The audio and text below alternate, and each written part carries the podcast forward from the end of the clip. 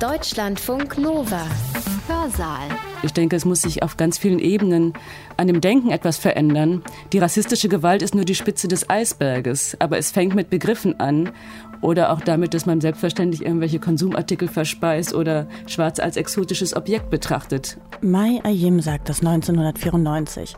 Anfang der 90er hatten sich rassistische Gewalttaten extrem gehäuft und Mai Ayim wurde als schwarze Deutsche danach gefragt, wie sie in diesen Zeiten mit dem Anderssein umgehe. Und schon damals erklärt sie, Rassismus hat mehr Ebenen als nur eine individuelle. Heißt, Rassismus ist ein Wahrnehmungssystem, durchzieht unsere Sprache, unsere Gesellschaft, unsere Kultur, unsere Geschichte. Und er formt unsere Vorstellung von dem, was anders ist. Aber ich bin hier nicht fremd. Ich spreche die deutsche Sprache, ich bin in einer weißen deutschen Familie aufgewachsen und trotzdem bekomme ich alle möglichen merkwürdigen Reaktionen. Also es ist Rassismus und es hat nicht so sehr jetzt mit der Hautschattierung zu tun, sondern mit dem Konzept zum Beispiel von, von Deutsch. Mai Ayim war Dichterin, Pädagogin, Logopädin und eine zentrale Figur im Aufbau der afrodeutschen Bewegung und der schwarzen Community in Deutschland.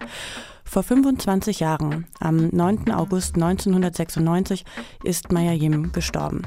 In der letzten Hörsaalfolge, da habe ich euch Mai Ayim vorgestellt und wir haben zwei Vorträge von ihr gehört. Und falls ihr die Sendung verpasst habt, kann ich sie euch nur wirklich sehr empfehlen. Heute schauen wir auf den Spuren von Mai Ayim sozusagen in die Gegenwart und treffen ja, geistige Erbinnen, würde ich mal sagen. Ich bin Katrin Ohlendorf, hallo an euch und hier kommt ein kleiner Vorgeschmack auf unsere Rednerinnen heute. Ich sitze vor den Trümmern meiner Geschichte. Warum hat Deutschland die Realität der Diskriminierung aufgrund von Gender akzeptiert, aber nicht die Diskriminierung aufgrund von Race?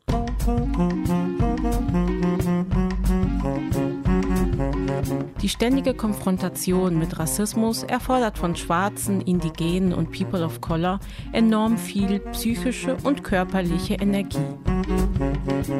Wenn wir gute und vor allem auch effektive Lösungsansätze finden wollen gegen Rassismus, muss in die Wissenschaft und Forschung von schwarzen Studien investiert werden.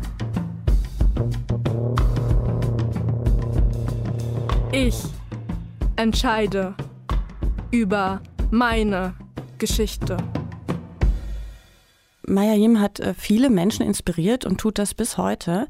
Einer davon ist Natascha Kelly. Sie ist promovierte Kommunikationssoziologin, außerdem Kuratorin, Künstlerin, Autorin und ja, vieles mehr. Sie selbst bezeichnet sich als akademische Aktivistin. Unter anderem setzt sie sich dafür ein, dass sich Black Studies an deutschen Unis etablieren. In der Tradition der Black Studies steht auch ihr Sammelband, den sie anlässlich des Todestages von Mai Ayim im Orlando Verlag herausbringt. Sisters and Souls 2 heißt er. Ja, und dort habe ich drei Beiträge gefunden, die an die wissenschaftlichen und auch poetischen Arbeiten von Mai Ayim anknüpfen. In zwei Vorträgen und einem Gedicht von Ayasha Gerin, Savannah Sipo und Mariella Georg, ich stelle die drei später noch vor, geht es gleich um Sprache und den Rassebegriff, um afrodeutsche Geschichte und Identität und um die psychischen Folgen von Rassismuserfahrungen. Natascha Kelly ordnet das Ganze für uns ein und erklärt auch nochmal Black Studies für uns. Hallo, Natascha Kelly. Ja, hallo. Ja, bevor wir zu den Vorträgen kommen, kurz vorab. Inspirationen durch Maya Yim lautet der Untertitel des Buches. Welche Bedeutung hat Maya Yim für Sie persönlich? Ja, Maya Yim war in vielerlei Hinsicht für mich persönlich äh, wie politisch eine Inspiration. In meiner Jugend zum Beispiel lernte ich mich durch ihre Worte jenseits von nationalrassistischen Vorstellungen als Deutsche zu verstehen, nämlich als, als schwarze Deutsche. Und durch Maya Yim und auch durch ihre Weggefährtin Katharina Oguntoye wurde mein Interesse für schwarze deutsche Geschichte geweckt, die weiter zurückreichte, als ich je zu wagen geträumt hätte. Und auch als Künstlerin hat mich Maya Yin inspiriert. Sie hat als erste Dichterin die Kunstform des Spoken Word im deutschsprachigen Raum überhaupt salonfähig gemacht und gleichzeitig mir und vielen anderen schwarzen Deutschen nicht nur selbstbestimmte Worte, sondern auch ein Medium geliefert, um unsere Identität zu artikulieren und unsere Geschichten zu transportieren. Und genau dieses Erbe will ich mit dem Sammelband Sisters and Souls 2 weitertragen. nachdem die erste Ausgabe vor fünf Jahren so erfolgreich war und 2016 die Empowerment-Theaterreihe My Sisters hervorgebracht hat, war es mir wirklich ein wichtiges Anliegen, die Entwicklungen in unserer Community weiterhin sichtbar zu machen und vor allem auch zu dokumentieren. Ja, dann schauen wir bzw. hören wir viel mehr in den Sammelband jetzt rein. Ich äh, muss zugeben, dass die Auswahl wirklich schwer war, aber wir haben dann letztendlich eine getroffen zusammen. Als erstes hören wir einen Beitrag von Ayasha Gerin. Sie ist jamaikanisch-amerikanische Künstlerin und Kuratorin und Professorin an der University of British Columbia in Kanada. Und in diesem Vortrag geht es um den Rassebegriff, um rassistische Sprache und Identität. Äh, Natascha Kelly, verraten Sie uns noch, warum Sie diesen Beitrag für den Sammelband ausgewählt hatten. Ja, also zum einen schafft Ayasha durch ihre Person und auch die direkten Bezüge in ihrem Text, so Black Women Studies Conference in Berlin und ähm, Bielefeld, Anfang der 90er Jahre, wie auch einst Audre Lorde, die direkte Verbindung zwischen der afrikanischen Diaspora in den USA und in Deutschland sichtbar zu machen. Ich muss ganz kurz reingrätschen, kurz für die, die Audre Lorde nicht kennen. Sie war Poetin und Aktivistin aus den USA und hat äh, zu Maya Yims Zeiten in Berlin gelebt und war unter anderem Gastdozentin an der Freien Universität. Und ich, ja, ich weiß nicht, man kann sie vielleicht so ein bisschen bezeichnen als eine Art Hebamme für die schwarze Community in Deutschland, weil sie viele Menschen zusammengebracht hat und inspiriert und motiviert. Ja, und sie hat viele politische Debatten angestoßen. Und ähm, ich glaube, da setzt ja Ayesha genau wieder an, auch an den aktuellen politischen Ereignissen aber in Deutschland. Ähm, sie, zeigt, dass unsere Identitäten als schwarze Deutsche ebenso wie die der schwarzen US-Amerikanerinnen aus postkolonialen Diskursen um den Rassebegriff entstanden sind, der nicht einfach so im Grundgesetz ersetzt werden kann. Vielmehr sollten wir den Begriff wirklich einsetzen, um ein Umdenken zu forcieren, also weg von der biologischen Idee von Rasse und hin zu seiner sozialen Wirkmächtigkeit. Denn ohne den Rassebegriff werden wir, wie sie halt eben schreibt, wieder in, eine, in, in einer Zeit der Sprachlosigkeit zurückgejettet als es noch keine Worte gab, um unsere soziale Realität zu beschreiben, die seit vielen Jahrhunderten von Rassismus, Kapitalismus und des Patriarchat durchzogen sind. Und das ist ein wichtiges und aktuelles Thema, wie ich finde, aber kein neues Thema, wie die Konferenz eben auch zeigt. Auch damals kämpften die Teilnehmerinnen für intersektionale Gerechtigkeit, für die Anerkennung der Verwobenheit von Race, Class und Gender. Sie kämpften gegen institutionellen Rassismus und allen anderen Ungerechtigkeiten, die noch heute Ausdruck der nackten Gewalt sind. Aber sie erkannten halt auch und diskutierten, ähm, wie Allianzen gebildet werden können, und zwar transnational. Also das ist ein Thema, das heute wichtiger ist als je. Das äh, durchzieht übrigens meine ganze Beschäftigung mit Maya Yim. Bei all ihren Vorträgen, Texten ähm, und Gedichten denke ich dauernd, dass es eben damals, also wie Sie gerade sagen, schon aktuell war und das aber genauso heute noch ist. Okay, also wir hören äh, jetzt den Vortrag von Ayasha Gerin. Die Sprache, die wir wählen, heißt der. Und ja, weil sie derzeit auf Forschungsreise unterwegs ist, konnte sie leider nicht selbst aufzeichnen. Und deshalb hat meine Kollegin Nilofa Elhami ihren Vortrag für uns gelesen. Deutschland ist nicht meine Heimat und Deutsch ist nicht meine Erstsprache. In den letzten zehn Jahren habe ich gelernt, meine Identität in dieser Fremdsprache zu formen. Aber ich habe immer noch Schwierigkeiten, mich um meine Erfahrungen im deutschen Wortschatz zu verorten. Zitat aus der Resolution 1 des Cross-Cultural Black Woman Studies Summer Institute 1991. Trotz einer großen und wachsenden Zahl diverser ethnischer Minderheiten, darunter schwarze Deutsche, trotz Millionen immigrierter Arbeiterinnen, von denen viele bereits seit zwei oder drei Generationen in Deutschland leben, denen aber immer noch grundlegende Menschen, Zivil- und politische Rechte, einschließlich des Wahlrechts, abgesprochen werden, war und ist Deutschland ein Land, das sich selbst als monokulturell erachtet. Zitat Ende. In vielerlei Hinsicht spielt meine Identität in Deutschland Eine andere Rolle als in meinem karibischen Kiez in New York. Als ich in Deutschland ankam, war ich überrascht von den Fragen, die mir gestellt wurden. Wie selbstverständlich fragten die Leute, woher kommst du? Also nein, woher kommst du wirklich? Einige andere fragten direkter, woher kommst du in Afrika? Ich weiß nicht, antwortete ich. Meine Mutter wurde in den USA von irischen Eltern geboren. Mein Vater wurde in Jamaika geboren. Aber ich weiß nicht, von wo in Afrika unsere Vorfahren gestohlen wurden. Es ist schockierend, immer wieder zu erfahren, dass viele Menschen in Berlin glauben, dass schwarze Menschen die Ureinwohnerinnen Jamaikas seien. Sie haben scheinbar nie etwas über die Geschichte der transatlantischen Versklavung gelernt. Offensichtlich haben diese Leute noch nie über die schmerzhaften Erfahrungen der schwarzen Diaspora nachgedacht oder gar darüber, dass die Frage, woher kommst du, so viel an geschichtlich bedingter Spaltung und Unruhe in sich trägt. Zitat aus der Resolution 3 des Cross-Cultural Black Women Studies Summer Institute zum Thema Migrantinnen, ebenfalls 1991. Migrantinnen, genau wie Geflüchtete, sind Menschen, die wandern.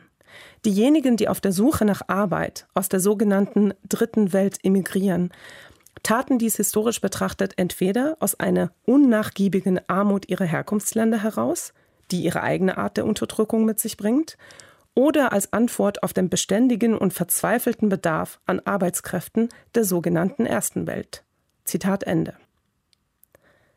Als ich anfing, Deutsch zu lernen, war ich beeindruckt von der weit verbreiteten Forderung nach Toleranz in politischen Gesprächen über migrantisierte und rassifizierte Menschen in Deutschland. In der englischen Sprache bedeutet to be tolerated, dass du nicht eingeladen bist.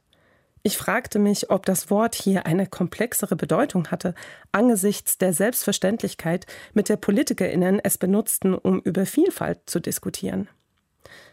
Nach zehn Jahren weiß ich, dass die Bedeutung in beiden Sprachen dieselbe ist. Manchmal bezeichnen mich andere Menschen als Ausländerin, und es stimmt, dass ich nicht von hier bin. Zufällige öffentliche Angriffe sind selten, aber sie veranschaulichen viel. Selbst wenn wir uns anpassen, sind schwarze Menschen oft unerwünscht. Meine afrodeutschen Freundinnen machen die gleichen Erfahrungen, auch wenn sie ihre deutsche Herkunft über mehrere Generationen zurückverfolgen können. Sie werden so behandelt, als würden sie in ihr eigenes Zuhause einbrechen. Anstatt akzeptiert zu werden, werden schwarze Menschen bestenfalls toleriert. Und dabei wird sogar noch Dankbarkeit von uns erwartet. Zitat aus der Resolution 4 des Cross-Cultural Black Women Study Summer Institute zum Thema Auslandsverschuldung 1991. Jegliche Diskussion über Fremdverschuldung muss mit der folgenden Frage begonnen werden. Wer steht bei wem in der Schuld? In dem Audre Lorde Archiv der Freien Universität Berlin befindet sich ein Dokument mit Beschlüssen, welches aus der Konferenz des International Cross-Cultural Black Women Studies Summer Institute hervorgegangen ist. Bei dieser Veranstaltung, die vom 2. bis 23. August 1991 in Berlin stattfand, versammelten sich schwarze Frauen aus 26 Ländern zu einer interkulturellen Untersuchung der geschichtlichen, gegenwärtigen sozioökonomischen, politischen und kulturellen Situation schwarzer Menschen in Europa. Dabei wurde auch über Europas Beziehung zu schwarzen Menschen verschiedener Kontinente gesprochen. Das Dokument der Delegiertenversammlung befasst sich detailliert mit den folgenden acht Themen. Die Vereinigung Europas, Migrantinnen, Außenverschuldung, Souveränität der Maori, Winnie Mandela und Südafrika, Internationaler Ältestenrat, Afrodeutsche Afroamerikanische Freundinnenschaft sowie die Schließung des Center for Race and Ethnic Studies an der Universität von Amsterdam. Die Dokumente dieser Konferenz sind wichtige Aufzeichnungen davon, wie schwarze feministische Intellektuelle die intersektionale Analyse angewandt haben, um schwarze Subjektivität zu thematisieren und zu formen. Ich muss oft an diese Texte denken und frage mich, was die schwarzen Frauen, die ihn damals geschrieben haben, über ihre Zukunft, also unsere Gegenwart, sagen würden. Während sich die Theorien des Schwarzseins ständig ändern und fließend sind, verkörpern die Kämpfe schwarzer Frauen um Gleichberechtigung eine wertvolle Entwicklung in die richtige Richtung. Schwarze Identität in Deutschland ist nicht neu. Wir schwarze Menschen sind seit Hunderten von Jahren über Kontinente und Inseln der afrikanischen Diaspora nach Deutschland gekommen. Schwarze Frauen sind schon lange damit beschäftigt, für unser Recht auf Bewegung immer und immer wieder einzustehen. Die in diesem Aufsatz zitierten Frauen waren alle Teil einer schwarzen feministischen intellektuellen Bewegung in Berlin. Sie brachten nicht nur Erfahrungen des Schwarzseins in Deutschland zum Ausdruck, sondern schlugen auch Wege vor, den sozialen Wandel zu beeinflussen und Koalitionen über Ländergrenzen hinweg sowie innerhalb der Diaspora zu bilden. Sie forderten, dass die Zusammenhänge verschiedener Unterdrückungsformen aufgrund von Geschlecht, Rasse, Klasse, sexuelle Orientierung und andere Kategorien anerkannt werden. Anmerkung der Begriff Rasse ist im deutschsprachigen Raum, vor allem aufgrund seiner nationalsozialistischen Vergangenheit, tabuisiert und wurde im vorliegenden Text bewusst gewählt, um die soziale Konstruktion von Differenz aufgrund von Hautfarbe, Herkunft oder Religion zu beschreiben. Dabei wird verschleiert, dass auch der Rassebegriff im Deutschen auf sozialen Konstruktionen und nicht auf biologistischen Unterschieden basiert. Ende der Anmerkung. In Deutschland wurde mir schnell klar, wie schwierig es für die Deutschen ist, meine andere, rassische Identität anzuerkennen. Eine Frau entschuldigte sich wiederholt bei mir, bevor sie sich auf meine Rasse bezog, weil du, oh, es tut mir leid, schwarz bist. Wofür entschuldigt sie sich? Ich bin schwarz und ich bin stolz drauf. In Deutschland haben viele Menschen Angst, über Rasse zu sprechen.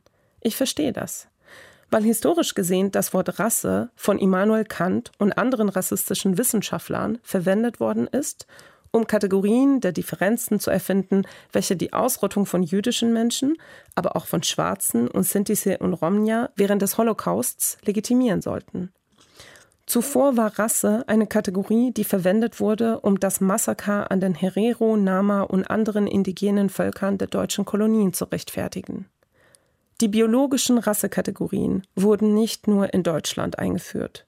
In den USA, wo ich herkomme, haben die Anthropologen Samuel Morton und Louis Agassiz dafür gesorgt, einen wissenschaftlichen Rassismus zu etablieren, um eine weiße Rasse aufgrund angeblicher körperlicher Unterschiede über andere zu erheben.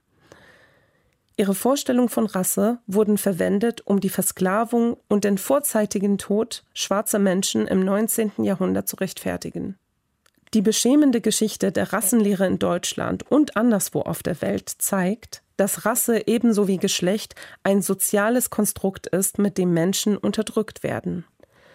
Wenn ich mich für einen Job in Deutschland bewerbe, steht am Ende der Stellenanzeige häufig folgender Hinweis. Bewerbungen von Frauen sind besonders willkommen. Ich habe mich gefragt, warum rassifizierte Gruppen nicht die gleiche Einladung erhalten. Warum hat Deutschland die Realität der Diskriminierung aufgrund von Gender akzeptiert, aber nicht die Diskriminierung aufgrund von Race? Weder Race noch Gender sind biologisch bestimmt. Sie sind soziale Kategorien der Identität, die auf unsere Körper projiziert werden, die unsere Erfahrungen prägen und politische Auswirkungen haben. Zugleich helfen uns die Begriffe Rasse und Geschlecht dabei, die Beziehung zwischen unserer Identität, unserem körperlichen Erscheinungsbild und unseren täglichen Erfahrungen in Worte zu fassen. Critical Race Studies fordern uns auf, die Art und Weise zu überdenken, wie die historische Realität des Schwarzseins durch erfundene Rassenunterschiede und Rassenpolitik beeinflusst wurde. Aus den gleichen Gründen, weswegen es Gender Studies gibt, brauchen wir kritische Studien zur Rasse. Bei diesen Studien geht es nicht darum, die wissenschaftlichen oder biologischen Grenzen von Rasse oder Geschlecht zu definieren. Stattdessen schaffen diese Fachrichtungen einen Raum, um darüber zu sprechen, wie diese Kategorien das soziale Leben gestalten, selbst wenn wir diese Kategorisierungen ablehnen. Zitat Cross-Cultural Black Woman Study Summer Institute 1991. Die Gesellschaft um mich herum ist noch weit davon entfernt, zu verstehen, dass das Überschreiten von Grenzen, wie im Beispiel von Berlin, nicht dem Überwinden von Grenzen gleichzusetzen ist, solange Erfahrungen noch an Ländergrenzen gekoppelt sind. Für viele bedeuten innere Grenzen eine lebenslange Benachteiligung, eine Last und eine Bedrohung. Wenn wir alle Arten von Grenzen überwinden wollen, dann um zu einer neuen Politik der Koalition zu kommen, die alle Menschen einschließt. Zitat Ende. In vielerlei Hinsicht hat sich kaum etwas geändert, seitdem die Teilnehmerinnen der Konferenz des Cross-Cultural Black Women Study Summer Institute 1991 die Beziehungen zwischen schwarzen Menschen und der europäischen Gemeinschaft erörtert haben. Jedenfalls nicht in der weißen Vorstellung. Dagegen hat sich durch die Bemühungen der schwarzen Menschen die Bildung einer schwarzen Identität entwickelt und ist seither gewachsen.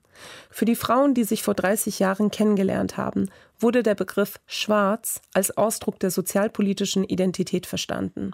Ich warte immer noch darauf, dass deutsche Menschen erklären, warum ihre Werte weiterhin durch Toleranz geprägt werden, anstatt dass Vielfalt in den Vordergrund gerückt wird. Derzeit hat die Grüne Partei in Deutschland ihrer Meinung nach eine antirassistische Änderung der Verfassung vorgeschlagen. Sie fordern, dass der Begriff Rasse in Artikel 3 Absatz 3 des Grundgesetzes ersetzt werden soll. Doch je mehr ich mir Debatten über die Umbenennung von Straßen, U-Bahn-Stationen oder das Ersetzen des Wortes Rasse im Grundgesetz anhöre, desto mehr fühle ich mich entfremdet in Diskussionen über Schwarzsein und rassifizierte Identität in diesem Land. Die historische Schande, die auf schwarze Körper projiziert wird, bleibt. Deshalb ist es, wie Natasha A. Kelly schreibt, existenziell wichtig, dass wir unsere Rasse als widerständigen Begriff aneignen. Die Sprache, um über Rasse in Deutschland zu sprechen, muss noch von der weißen deutschen Perspektive befreit werden. Das begrenzte Vokabular, das wir haben, um die Geschichte und die Erfahrungen schwarzer Menschen in Deutschland zu erkennen, sollte nicht ausgelöscht werden. Wenn Gespräche über Rasse darauf hinauslaufen, um nur über rassistische Diskriminierung zu diskutieren, wird die Position der weißen Deutschen in der Geschichte verschleiert. Der Begriff Rasse mit rassifizierten Menschen zu ersetzen, übersieht eine schwarze diasporische Identitätsbildung, die das Konstrukt Race als gemeinsame soziale, kulturelle und historische Erfahrung zurückerobert und anerkannt hat. Anstatt das Wort Rasse zu ersetzen, muss Deutschland das weiße Privileg anerkennen, das in der deutschen nationalen Identität und ihrer historischen Schuld verwurzelt ist. Schwarze Identität ist grenzenlos und unverschämt. Sie befähigt uns, Beziehungen und Koalitionen aufzubauen, die nicht durch die gewalttätigen Geschichten Europas definiert sind. Die Worte, mit denen wir uns selbst beschreiben, unsere Rechte verteidigen, sowie Regierungen und Institutionen für Menschenrechte zur Rechenschaft ziehen, sollten nicht durch die weiße nationale Schuld definiert werden. Ein Vortrag von Ayasha Gerin über Sprache, den Rassebegriff und Rassismus, gelesen von Nilofar Elhami. Und am Ende ihres Textes sagt Ayasha Gerin ja, schwarze Identitäten sind grenzenlos und unverschämt. Und für die unter euch, die Maya Yim noch nicht gut kennen, das ist der Titel eines Gedichts von ihr. Und an der Stelle nochmal kurz der Einschub. Wir hatten in der letzten Hörsaalsendung eine Biografie von Maya Yim, um sie nochmal besser kennenzulernen, und zwei Vorträge von ihr selbst. Da lohnt es sich nochmal reinzuhören. Genau, und in diesem Gedicht jetzt, da geht es um den Rassismus im wiedervereinten Deutschland. Und ich habe eine Aufnahme gefunden, wo sie selbst, also Mayim selbst, es vorträgt. 1990 habe ich ein Gedicht geschrieben, das heißt Grenzenlos und unverschämt. Ein Gedicht gegen die deutsche Scheinheit. Ich werde trotzdem afrikanisch sein, auch wenn ihr mich gerne deutsch haben wollt. Und werde trotzdem deutsch sein, auch wenn euch meine Schwärze nicht passt. Ich werde noch einen Schritt weitergehen, bis an den äußersten Rand, wo meine Schwestern sind, wo meine Brüder stehen, wo unsere Freiheit beginnt. Ich werde noch einen Schritt weitergehen und noch einen Schritt weiter und wiederkehren, wann ich will, wenn ich will, grenzenlos und unverschämt bleiben. Also ich finde, dass Maya Yim das mit einer wahnsinnigen Leichtigkeit vorträgt, die total im Kontrast äh, steht zu der Schwere der Worte eigentlich. Ähm, Natascha Kelly, dieses trotzdem, das Nicht-Passen an den äußersten Rand, das sind ja alles Erfahrungen, die schwarze Menschen in Deutschland und anderswo bis heute machen. Ja, aber es geht nicht nur um die persönlichen und kollektiven Erfahrungen, sondern auch um eine schwarze feministische Theorietradition, die das literarische Schreiben als politische Praxis versteht. Dies wird häufig aus einer eurozentrischen Perspektive als unwissenschaftlich abgetan, als subjektiv und emotional, weil der Eurozentrismus seit jeher Verstand und Emotion zu trennen oder sogar als binäre Oppositionen herzustellen suchte. Und diese Dynamik, die sich auch ähm, in einem anderen Gedicht, also in, in Blues in Schwarz-Weiß von Mayachin, zeigt, also was wirklich ganz stark in der Tradition der Blues mit seinem Call und Re Response steht, das hat Mayachin ganz bewusst strategisch eingesetzt, um mit eben diesen Binaritäten zu brechen. Und sie zeigte uns eben, dass wir durch schwarze Kunst, Kultur, ähm, Poesie, Ästhetik, Musik und so weiter wirklich wieder eine Verbindung zwischen Körper und Geist herstellen können, was eben durch Missionierung und Kolonialisierung unterbrochen wurde. Genau das ist ja auch der Liberal Arts Ansatz, was ähm, Black Studies ausmacht, die es hier in Deutschland wirklich zu institutionalisieren gilt. Wenn wir gute und vor allem auch effektive Lösungsansätze finden wollen gegen Rassismus, muss in die Wissenschaft und Forschung von schwarzen Studien investiert werden. Es gibt in diesem Sammelband kein Text, dem eine Wissenschaftlichkeit abgesprochen werden könnte. Aus dem bloßen Grund, dass sie keine eurozentrischen Kriterien entsprechen würden. Vielmehr sind die Leserinnen herzlich eingeladen, das Buch aus einer afrozentrischen Perspektive zu lesen. Das ist eine total spannende Einladung, äh, finde ich, auf die man sich mal einlassen sollte. Ich merke selbst, wenn ich mit Black Studies beispielsweise zu tun habe, dass ich ähm, total anders akademisch äh, sozialisiert worden bin bin. Also ähm, im Studium habe ich mir gar nicht so bewusst gemacht, glaube ich, dass es unterschiedliche Wissenschaftskonzepte oder ja, Bilder davon gibt, was Wissenschaft darf und sein soll. Das habe ich viel später erst hinterfragt. Und ich habe dabei auch festgestellt, dass Wissenschaft an vielen Stellen gar nicht so sehr das ist und auch vielleicht gar nicht sein kann, was sie vorgibt oder, oder versucht zu sein, nämlich äh, neutral oder unpolitisch, was ja hierzulande ja so ein, als hohes Gut ähm, gilt. Ja, und das knüpft gerade, glaube ich, auch ziemlich gut an diese aktuelle Diskussion in der Wissenschaft an. Aber kommen wir zurück zur schwarzen feministischen äh, Theorietradition. In Sisters in Soul 2 findet sich ein Gedicht von Savannah Sipo das heißt Inspirational Ayim und äh, das hat sie für euch vorgetragen. Sie ist Spoken Word Poetin und studiert zurzeit Regionalstudien Asien, Afrika in Berlin. Savannah Sipo. Inspirational Ayim. Gazes that matter. Ich sitze vor den Trümmern meiner Geschichte. Ich spüre die Schläge, die sie brach. Ich sehe die Risse, die sie verletzten. Nach und nach. Ich sitze vor den Trümmern meiner Geschichte. Ich lese, spüre den Schmerz, der sie zerriss. Ich höre, höre die Worte, die Worte, durch die sie brach. Nach und nach.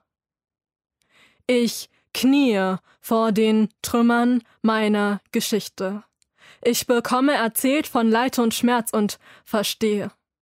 Ich schenke der Geschichte mein Gehör, nehme sie auf, sie wird zu mir. Ich kniee vor den Trümmern meiner Geschichte. Ich höre den Nachhall des Echos, der Klagen und sie werden meine Klagen. Ich erfasse die Hand, den Blick der Verständnis gesucht, doch nie gefunden. Nehme ihn auf, er wird zu meinem. Ich stehe vor den Trümmern meiner Geschichte. Ich sehe die Blicke, die sie mich ständig und immer wieder missbrauchen. Um der Exotik willen? Oder sind wir ihnen doch zuwider? Ich höre die Worte, sehe die Worte, spüre die Worte, ein zwiespältiger Chor. Wie sie mich und sie, die Geschichte, mal gut, mal böse, loben, schimpfen, tadeln. Doch eigentlich bezeichnen sie nur, denn ihre Blicke weichen den unseren aus. Und ihre Zungen so gespalten, dass sie uns, mich, die anderen und die Geschichte zu einem einzigen verschwommenen Trugbild werden lassen. Schreie. Meine, unsere Schreie der Verzweiflung hören Sie nicht. Ich stehe vor den Trümmern meiner Geschichte. Ich sehe sie immer noch. Die Gaffer, die Bezeichner, die Besitzer der erstarrenden und dann ausweichenden Blicke. Die Liebhaber der Exotik und die Hasser der Andersartigkeit. Sie vereint, sie schaffen die Trümmer meiner, unserer, der Geschichte. Schreie. Wir schreien. Unsere, meine Schreie der Verzweiflung hören sie nicht. Ich stürze vor die Trümmer meiner Geschichte. Ich spüre es. Es gibt diese Tage, da haben all diese Gaffer, Bezeichner, Besitzer der erstarrenden und dann ausweichenden Blicke es beinahe geschafft. Ich spüre die Schläge, die Risse, die Schmerzen meiner Geschichte. Und ich drohe zu zerbrechen, so wie sie, taub und fast gebrochen fühlt es sich an. Ich stürze vor die Trümmer meiner Geschichte. Ich höre die Fragen, die sie mir aufzwängen, die Zweifel, die Schwäche und die Wertlosigkeit. Ich spüre den stechenden Schmerz genauso wie meine Geschichte, den Schmerz, der nach Zugehörigkeit fragt.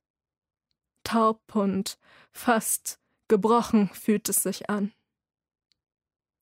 Und wieder sitze ich vor den Trümmern meiner Geschichte.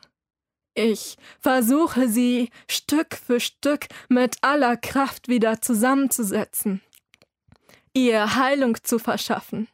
Ich sehe ihr mein Wanken, versuche schneller zu heilen. Und doch. Und doch sind manche Risse so tief, dass sie Wunden reißen. Narben hinterlassen.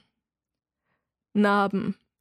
Narben meiner Seele, Narben meiner Geschichte. Und wieder sitze ich vor den Trümmern meiner Geschichte. Ich sehe die Risse, höre den Nachhall des Echos, spüre den Schmerz. Ich erhebe mich vor den Trümmern meiner Geschichte. Von Narben gezeichnet, mit ihr im Reinen lehne ich mich auf, gegen die Gaffer, die Bezeichner, die Besitzer der erstarrenden und dann ausweichenden Blicke. Ich baue auf, auf den Trümmern der Geschichte. Meine Geschichte werde eins und lasse ihre meine Heilung sein. Ich schaffe neue Wege, die aus den Trümmern meiner, der Geschichte, die Fundamente meiner, der Zukunft werden lassen. Ich entscheide über meine Geschichte.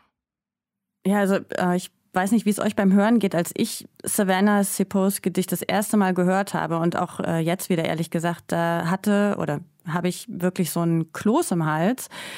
Ähm, ja, wir hatten hier im Hörsaal ja schon einige Vorträge zur Rassismusforschung beispielsweise, aber dieser Beitrag, der macht mir als weißer Deutscher viel mehr begreiflich, ähm, ja, auch wenn ich es wahrscheinlich nie ganz verstehen kann, weil ich dem nicht selbst ausgesetzt bin, aber es macht mir viel mehr begreiflich, was es bedeuten muss, wenn dir Zugehörigkeit verwehrt wird. Wenn du zum Beispiel aus der Geschichtserzählung ausgeschlossen wirst, so wie sie es beschreibt. Und das sind ja alles Themen, die auch Maya Yim schon vor über 25 Jahren bearbeitet hat. Und ähm, man kann es nur vermuten, aber was sie vermutlich auch mit gebrochen hat. Natascha Kelly 25 Jahre später, was wissen wir denn mittlerweile über die Folgen von Rassismuserfahrungen? Ja, im deutschsprachigen Raum leider noch viel zu wenig. Wir lernen erst seit dem vergangenen Sommer zu verstehen, dass Rassismus strukturell ist und dass jede Person und jede Institution davon betroffen sind. Leider liegt aber immer noch der Fokus auf die Betroffenheit der weißen Mehrheitsgesellschaft und nicht auf die Effekte des Rassismus und auf die Betroffenen neben den strukturellen Herausforderungen, denen wir erleiden, internalisieren wir sehr häufig Rassismus, bis er anfängt, uns wirklich von innen aufzufressen. Und diese Effekte zeigen sich dann auf der mentalen, auf der seelischen und auch auf der körperlichen Ebene. Rassismus macht aber nicht nur krank, Rassismus tötet. Und das zeigt uns nicht nur das Leben und Wirken von Maya Yim. Sie selbst bezeichnete den Rassismus als Stressfaktor, ähm, sondern auch ihr Suizid. In der ersten Ausgabe von Sisters in Souls hat die schwarze Neurobiologin Dr. Emilia Ngufia Kisse dazu einen sehr wegweisenden Aufsatz geschrieben. Sie machte darin wirklich auf die Problematiken der medizinischen Einrichtungen im Allgemeinen und der Psychiatrie im Speziellen aufmerksam. Aber dennoch wird der so wichtige politische Dialog und die Forschung zu diesem Thema, die tatsächlich nicht nur aufklären, sondern auch Leben retten könnte, hierzulande komplett ignoriert. In den USA hingegen wird dazu schon umfangreich geforscht. Dort durften wir vor allem von schwarzen Feministinnen wie Bell Hooks lernen, Self-Care als Strategie des Widerstandes zu verstehen. Bell Hooks, das ist übrigens eine Literaturwissenschaftlerin und antirassistische und feministische Aktivistin aus den USA. Genau, und um diese Forschung, von der Natascha Kelly jetzt eben gesprochen hat, um die psychischen Folgen von Rassismuserfahrung und ja, ich nenne es mal politischer Self-Care. Äh, da geht es jetzt in unserem letzten Vortrag. Der stammt von Mariella Irasema Georg. Sie hat Psychologie, Personalentwicklung und Kommunikationsmanagement studiert, äh, bezeichnet sich selbst als Afro-Latina-Deutsche und arbeitet in der Antidiskriminierungsarbeit. Außerdem ist sie freiberufliche Empowerment-Trainerin und Mitbegründerin des Bundesfachnetzes Gesundheit und Rassismus. Ihr Vortrag heißt Critical Wellness, der Link zwischen politischem Aktivismus und Self-Care. Die ständige Konfrontation mit Rassismus erfordert von Schwarzen, Indigenen und People of Color enorm viel psychische und körperliche Energie. Energie und Zeit, die für Familie, Schule, Studium, Sport, Arbeit, Freundinnen, gesellschaftliches Engagement, Kreativität und so weiter fehlen. Bill Hooks schrieb, dass die weiße Vorherrschaft, Rassismus, Sexismus und das kapitalistische Wirtschaftssystem uns, Black, Indigene, People of Color, also BIPOC, kollektiv in eine untergeordnete Position verdammen. Die dadurch erlittenen Wunden werden nicht nur materiell und ökonomisch sichtbar, sondern verletzen auch unser Herz, unseren Kopf, Körper und Geist. Auch Maya Yim bezeichnete den Rassismus als Stressfaktor, der frustriert und das Vorhandensein der schwarzen Communities in Europa negiert. Rassismus hat die Absicht, Menschen unterzuordnen, Weltregionen und Arbeitskraft auszubeuten. Rassismus hat nie die Absicht, dass es uns allen gut gehen soll. Rassismus hat die bewusste und unbewusste Absicht, auf direktem oder indirektem Weg zu töten. Ngubia Kesse schreibt, dass Rassismus auf die Zerstörung des Selbstwertes zielt. Die ständige Konfrontation mit weißer Normativität wird in der Seele als schmerzliche Erfahrung und Trauma gespeichert. Laut Bell Hooks ist Wellness, auf Deutsch Wohlergehen, ein Privileg weißer Menschen. Denn historisch gesehen stand Wellness schwarzen Menschen nicht zu. We were never meant to survive, schrieb passend dazu Audre Lorde im Gedicht A Litany for Survival. Gerade deswegen sollten wir uns für Wellness entscheiden. Wellness ist politisch, weil es ein Privileg ist, das uns nie zugestanden wurde. Doch diese Erkenntnis kam mir erst in den letzten vier, fünf Jahren. 2017 war ich im Rahmen meiner hauptberuflichen Arbeit auf einer Konferenz in Berlin zum Thema Rassismusprävention im Schulkontext. Eine Konferenz mit wunderbaren ReferentInnen wie Mohammed Amjahid. Dieser las aus seinem Buch Unter Weißen, was es heißt, privilegiert zu sein und schien sehr gut beim Publikum anzukommen, so dass ich glaubte, das Publikum interessiere sich tatsächlich für die Reflexion von Weißsein und die damit verbundenen Privilegien. Doch als es am folgenden Tag im Rahmen eines Barcamps die Möglichkeit gab, einen Workshop zum Thema Critical Whiteness, zu Deutsch kritisches Weißsein, zu besuchen, war ich sehr überrascht, dass nur eine Person von etwa 100 TeilnehmerInnen Interesse zeigte. Es begann vielmehr die Diskussion, warum ein solcher Workshop überhaupt notwendig sei. Einige weiße Teilnehmer sagten so etwas wie, ach, ich brauche doch kein Critical Whiteness, ich brauche nach so einem anstrengenden Tag doch eher Critical Wellness. Ich war sehr enttäuscht, denn ich schätzte die antirassistisch positionierten Weisen Teilnehmenden etwas anders ein, obwohl ich es eigentlich doch besser weiß. Es ist sehr schwierig und anstrengend, sich an die eigene Nase zu fassen und die eigenen Privilegien kritisch zu reflektieren. Doch das Begriffspaar Critical Wellness halte wie ein Echo in meinem Kopf nach. Ich begann mit dem Gedanken zu spielen, dass Critical Wellness ein wichtiger Prozess für Menschen mit Rassismus und anderen Diskriminierungserfahrungen sein könnte, so wie Critical Whiteness ein wichtiger Prozess für weiße Menschen ist. Dabei ist Critical Whiteness ebenfalls ein schwarzes Konzept, mit welchem schwarze Menschen der Versklavung auf die weiße Norm aufmerksam machten, die trotz ihrer strukturellen Wirkmächtigkeit für die meisten weißen Menschen unsichtbar zu sein scheint. Irgendwo hatte ich mal das Zitat von Bell Hooks gelesen. Choosing Wellness is an act of political resistance. Zu Deutsch, die Entscheidung für das eigene Wohlergehen ist ein Akt politischen Widerstands. Und ich begann zu recherchieren, was hinter dem Zitat stecken könnte.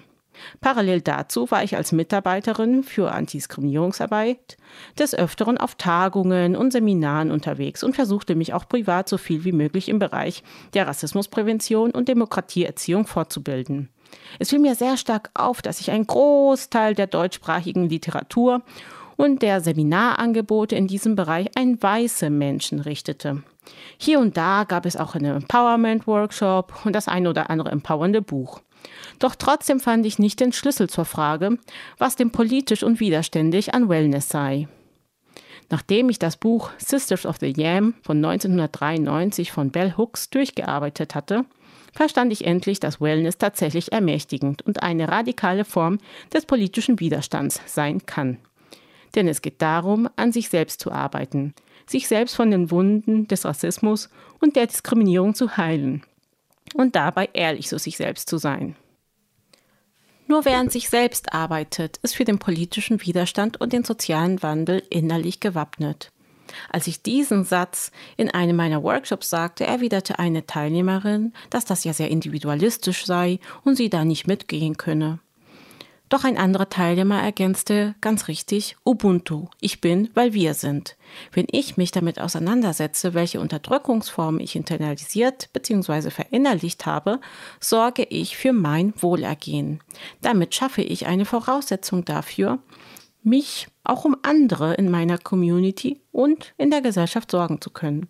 Wenn sich die gesamte Gesellschaft wiederum kritisch mit Diskriminierung auseinandersetzen würde, dann würde es jedem Einzelindividuum besser gehen. Ich bin, weil wir sind.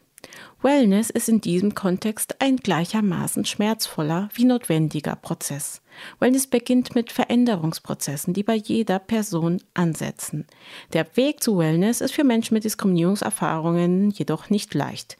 Ähnlich wie Critical Whiteness kann auch Wellness zu Gefühlen wie die der Negation von internalisierter Unterdrückung, Abwehr, Scham, Schuld und oder Ärger führen bis die Anerkennung und das Gefühl der Befreiung erreicht werden. Wir von Rassismus Betroffene sollten uns nicht nur auf die Gesellschaftskritik beschränken, sondern auch selbstkritisch denken. Es hilft Fragen zu stellen wie, was hat Rassismus mit mir zu tun? Welches rassistische Wissen habe auch ich internalisiert? Wie beeinflussen die unterschiedlichen Formen von Rassismus und Diskriminierung mein Weltbild, Selbstbild und Selbstwertgefühl? Wie beeinflussen sie mein eigenes Denken, Handeln, Bewegen und Fühlen? Internalisierter Rassismus führt dazu, dass wir uns selbst durch die Augen der UnterdrückerInnen sehen, Minderwertigkeitsgefühle internalisieren und die weiße Norm als Maßstab setzen. Bereits Franz Fanon beschrieb in Schwarze Haut, weiße Masken 1952 wie die Identität des kolonisierten Subjektes stark von den kollektiven Erfahrungen von Rassismus und Kolonisierung geprägt ist. Einerseits seien weiße Menschen bemüht gewesen, kolonisierte und versklavte Menschen innerhalb der kolonialen Ordnung klein zu halten, andererseits sei das Selbstbild von Schwarzen, Indigenen und People of Color geprägt von Minderwertigkeitsgefühlen und dem Versuch, den weißen Normen und Lebensstandards nahezukommen. Deswegen plädierten postkoloniale TheoretikerInnen wie Fanon für die Dekolonisierung von Geist und Körper, weil die Effekte der Kolonialzeit und der Versklavung noch nachträglich Wunden in unserer Seele und gar in unserem Körper hinterlassen hatten. Gut 31 Jahre nach Fanon schrieb Bell Hooks in Sisters of the Yam, dass schwarze Menschen, insbesondere schwarze Frauen, aufgrund von internalisiertem Rassismus Schwierigkeiten haben, sich selbst zu lieben und ein gesundes Selbstwertgefühl zu entwickeln. Dies äußere sich beispielsweise in der mangelnden Akzeptanz der eigenen Haare und Hautfarbe, die als weit weg von der weißen Norm erlebt werden, sowie in der Fokussierung auf angebliche Defizite, einem Druck zur Überkompensation und in der Haltung, sich als Opfer äußerer Umstände zu sehen. Im psychologischen Termini würde ich sagen, dass internalisierter Rassismus sich unter anderem in dysfunktionalen Gedanken bzw. Glaubenssätzen äußert. Glaubenssätze beschreiben die tief verankerten Überzeugungen eines Menschen und schließen Gedanken über das Selbstbild sowie das Weltbild ein. Glaubenssätze, die auf internalisiertem Rassismus beruhen, prägen unsere Identität sehr stark und können uns daran hindern, unsere Ziele zu erreichen oder uns selbst als die Person zu akzeptieren und wertzuschätzen, die wir tatsächlich sind. Glaubenssätze sind erlernt und prägen uns seit der frühesten Kindheit. Ähnlich wie rassistisches Wissen erlernen wir Glaubenssätze durch unsere Umwelt, mediale Diskurse, vorhandene Stereotype und Vorurteile, durch Erziehung, Bildung, unsere Familien, Freundinnen, unsere eigenen Erfahrungen und so weiter. Typische Glaubenssätze in diesem Zusammenhang können sein ich muss in ständiger Kampfhaltung sein, sonst gehe ich unter. Egal wie sehr ich mich bemühe, ich schaffe es nicht. Ich darf keine Fehler machen. Ich muss stark sein. Ich darf niemanden enttäuschen. Ich muss es allen beweisen. Ich muss so deutsch wirken wie möglich, um akzeptiert zu werden.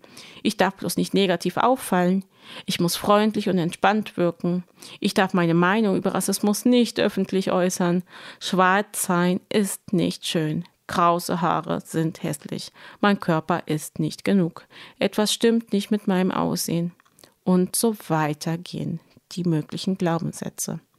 Nach Bell Hooks 1993 können wir den Weg zur Selbstheilung nur gehen, wenn wir ehrlich zu uns selbst sind. Das heißt, indem wir uns diese Art von negativen Gedanken bzw. Glaubenssätzen eingestehen, vor Augen führen und verstehen lernen, wie sehr sie unser Leben beeinflussen. Wir müssen lernen, internalisierten Rassismus zu verlernen. In Sisters of the Yam geht Bill Hooks auf verschiedene Bereiche ein, die von diesen negativen Gedanken beeinflusst werden unsere Selbstakzeptanz über den Körper und der Psyche, über die Arbeit, die wir verrichten, bis hin zur Community Care, Umgang unter BIPOC, Liebe, Erotik, Spiritualität und Trauer. Außerdem beschreibt Bill Hooks Strategien, die sie und ihre Selbsthilfegruppen genutzt haben, um Selbstheilung zu ermöglichen. Dazu zählt beispielsweise eine bewusste Körperpflege, sportliche Betätigung, ausgewogene Ernährung, Meditation, Spiritualität, Stressmanagement, Verzeihung, Community bilden, das Verrichten einer Arbeit, die einem gut tut, der bewusste Genuss sowie die Verbundenheit zur Natur.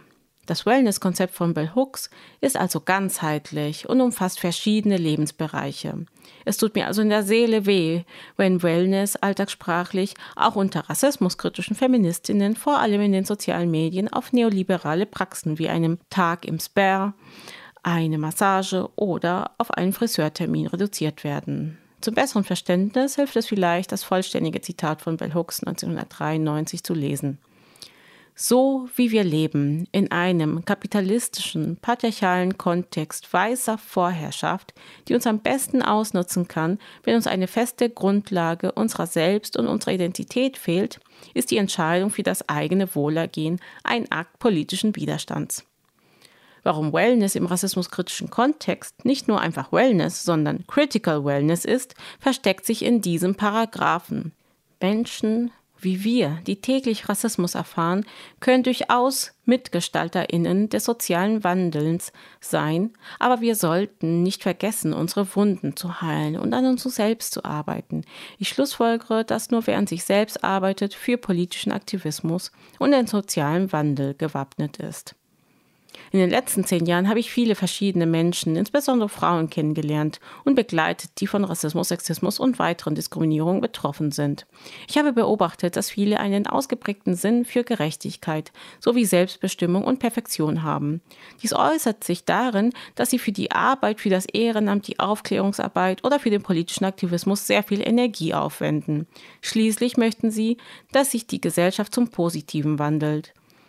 Leider habe ich aber auch oft beobachtet, dass genau diese Frauen Kandidatinnen für Überarbeitung, chronischen Stress, Erschöpfung und Burnout sind. Auch mich haben diese Erfahrungen bis ans Limit gebracht.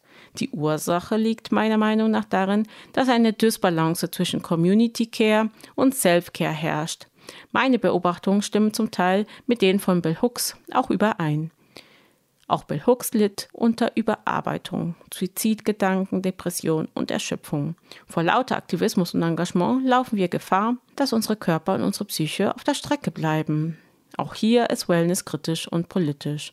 Auf Dauer können nur Menschen, die eine Balance zwischen Self-Care und Community Care schaffen, gesellschaftspolitisch aktiv sein und bleiben. In Bell Hooks Worten, keiner von uns kann erfolgreiche revolutionäre Bewegungen für den sozialen Wandel gestalten, wenn wir sie von einem Standpunkt des Verwundetseins starten. Indem wir uns mit unserem individuellen und kollektiven Leiden auseinandersetzen, werden wir Wege finden, zu heilen und zu genesen, die aufrechterhalten und von Generation zu Generation weitergegeben werden können. In Killing Rage 1996 schreibt Bill Hooks, dass wir dringend ein kollektives Bewusstsein für die Wichtigkeit psychischer Gesundheit benötigen, sowie Strategien des Empowerments, die die kolonialisierende Mentalität durchbrechen, die psychische Erkrankungen fördert. Diese Empowerment-Strategie möchte ich Critical Wellness nennen.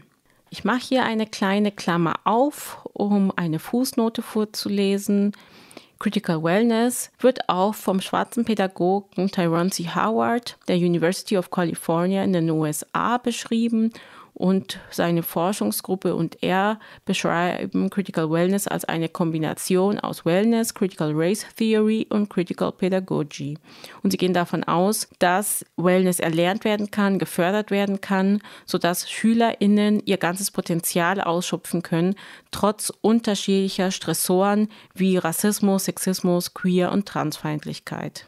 Mein Critical Wellness Gedanke wird von den Worten von Bill Hooks sehr gut ergänzt die sagt, bevor viele von uns das Engagement in der organisierten politischen Arbeit effektiv aufrechterhalten können, müssen wir einen Prozess der Selbstheilung durchlaufen, welcher individuelle Wunden heilen kann, die uns andernfalls davon abhalten, vollständig zu gedeihen. Und wie wir sehen, das stimmt auch mit dem Gedanken von Critical Wellness des schwarzen Pädagogen Tyrone C. Howard überein. Der Gedanke, dass wir Wellness brauchen, um zu gedeihen, trotz rassistischer Stressoren und trotz eines rassistischen Systems, in dem wir leben.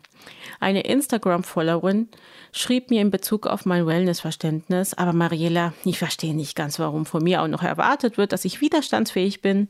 Ist es nicht die weiße Dominanzgesellschaft, die sich verändern sollte, damit ich nicht mehr täglich Rassismus erfahren muss und es mir besser geht? Ich finde beides notwendig und möglich.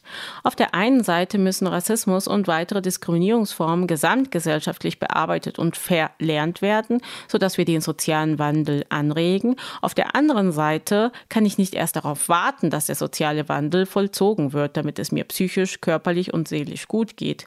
Sozialer Wandel und die Entscheidung für das eigene Wohlergehen sollten meiner Meinung nach Hand in Hand gehen. Ich würde mir allerdings wünschen, dass den psychischen und körperlichen Folgen von Rassismus in Deutschland mehr Wichtigkeit beigemessen wird. Derzeit kursieren Petitionen, um Rassismuskritik und Kolonialgeschichte im Schulcurriculum zu verankern. Auch Gesundheitsförderung sollte ein fester Bestandteil der schulischen Bildung werden. Außerdem gibt es in Deutschland keine Studien zum direkten Zusammenhang zwischen Rassismus und Psyche. Dabei wirkt sich die psychische Verfasstheit bekanntermaßen auf jegliche Aspekte unseres Lebens aus. Zum Beispiel Bildung, Arbeit, Familienleben oder gesellschaftliche Partizipation. Wenn der Staat sich also auch strukturellen Rassismus ernst nimmt, dann darf der Rassismus im Bereich der psychischen und körperlichen Gesundheit nicht dethematisiert werden. Eine andere Instagram-Followerin schiebt mir eine wichtige Ergänzung. Critical Wellness ist auch für Betroffene, die sich noch gar nicht auf Aktivismus einlassen können, ein guter Ansatz. Der wohlwollende Blick auf sich selbst sowie das Kümmern um sich, um die eigenen Bedürfnisse und das eigene Wohlbefinden ermöglichen Aktivismus im eigenen Leben Platz zu geben. So ist das. Mentale und körperliche Gesundheitsförderung sind ermächtigend. Ich definiere Critical Wellness folgendermaßen. Critical Wellness ist ein ganzheitlicher und bewusst gewählter Weg zur Dekolonisierung von Geist und Körper mit dem Ziel, Selbstverwirklichung zu erreichen. Critical Wellness versucht den Spagat zwischen gesellschaftlicher Partizipation und Aktivismus und dem persönlichen Wohlergehen zu vereinbaren, sodass auch marginalisierte Menschen den sozialen Wandel nachhaltig mitgestalten können. Critical Wellness ist ein Prozess und kein Zustand. Viele Personen haben mich gefragt, warum ich das Wort critical dem Wort Wellness voranstelle. Ich hoffe, mit diesem Beitrag die Antwort auf diese Frage gegeben zu haben. Deswegen ist Wellness kritisch, politisch, widerständig, ganzheitlich, ermächtigend und notwendig. Deswegen ist es Critical Wellness. Mariella Georg war das mit einem Vortrag über Critical Wellness. Das ist ein Ansatz zur psychischen und physischen Gesundheit von schwarzen Menschen, Indigenen und People of Color. Ja, und das war es jetzt leider schon mit dieser Sendung und unserem ganzen Hörsaalwochenende in Erinnerung an Maya Yim, die vor 25 Jahren am 9. August 1996 verstorben ist. Äh, ich bedanke mich bei Natascha Kelly, die die heutigen Vorträge für uns eingeordnet hat. Vielen Dank. Sehr gerne und vielen Dank auch für die Einladung. Und ich muss gerade noch zufügen, sie hat sie nicht nur eingeordnet, sondern natürlich auch eingesammelt. Und zwar in dem Buch Sisters and Soul 2, Inspirationen durch Mayim, das jetzt zum Todestag herauskommt. Zuletzt äh, dann noch der Hinweis, habe ich vorhin schon mal kurz gemacht, aber falls ihr die letzte Hörsaalfolge nicht gehört habt, in der wird Mayim nochmal vorgestellt und es gibt zwei von ihren Vorträgen zu hören. Ich kann die Sendung nur empfehlen. Ihr findet sie in unserer Audiothek, auf unserer Homepage oder eben da, wo ihr eure Podcasts hört. Am Mikro war Katrin Ohlendorf. Danke fürs Zuhören. Ich sage Tschüss an euch. Tschüss, Natascha Kelly und bis zum nächsten Mal. Deutschlandfunk Nova. Hörsaal. Samstag und Sonntag um 18 Uhr. Mehr auf deutschlandfunknova.de.